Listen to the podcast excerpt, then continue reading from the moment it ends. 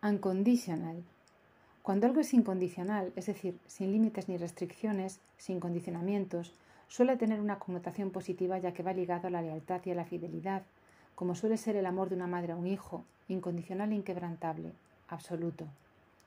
En la Declaración Universal de los Derechos Humanos, a estos se los define como incondicionales. Son universales, nos pertenecen, no importa en dónde nos encontremos ni nuestra condición social. Son intransferibles, son irrenunciables, nos acompañan siempre.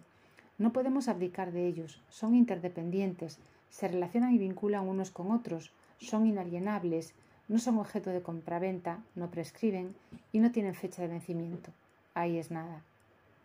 La Declaración Universal de los Derechos Humanos es un documento que marca un hito, un ideal, cuyo texto, el más traducido del mundo, nació con la intención de prevenir otro holocausto.